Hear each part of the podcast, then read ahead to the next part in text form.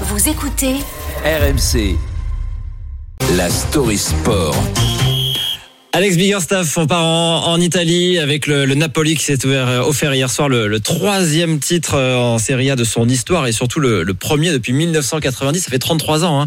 Euh, 33 ans d'attente après euh, l'épopée Diego Maradona. Ah, l'Italie, le Napoli. Allez, je vous mets tout de suite dans l'ambiance.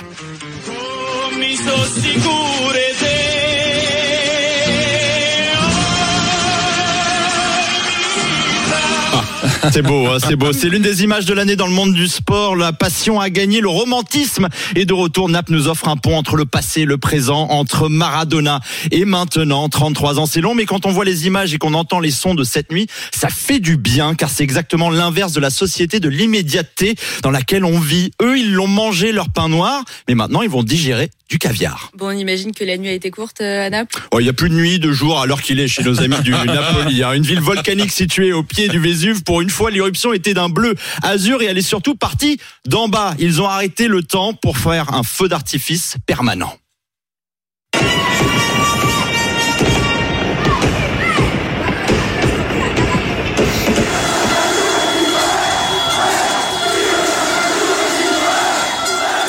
Ça, c'était juste après le but du héros du soir, le Nigérian Victor Osimhen, qui a arraché le point du match nul, synonyme de triomphe. Et quand on connaît le contexte économique et social à Naples, on comprend hein, l'importance du foot dans cette ville. Le club a été racheté en 2004 car il était endetté jusqu'au cou en troisième division. On parle souvent du côté sale de l'argent dans le sport. Dans une ville impactée par 25% de chômage et une pauvreté qui règne sur 32% de la population, le foot balaye les discours des magots. Le foot, eux, c'est leur quotidien, c'est le cœur de la ville.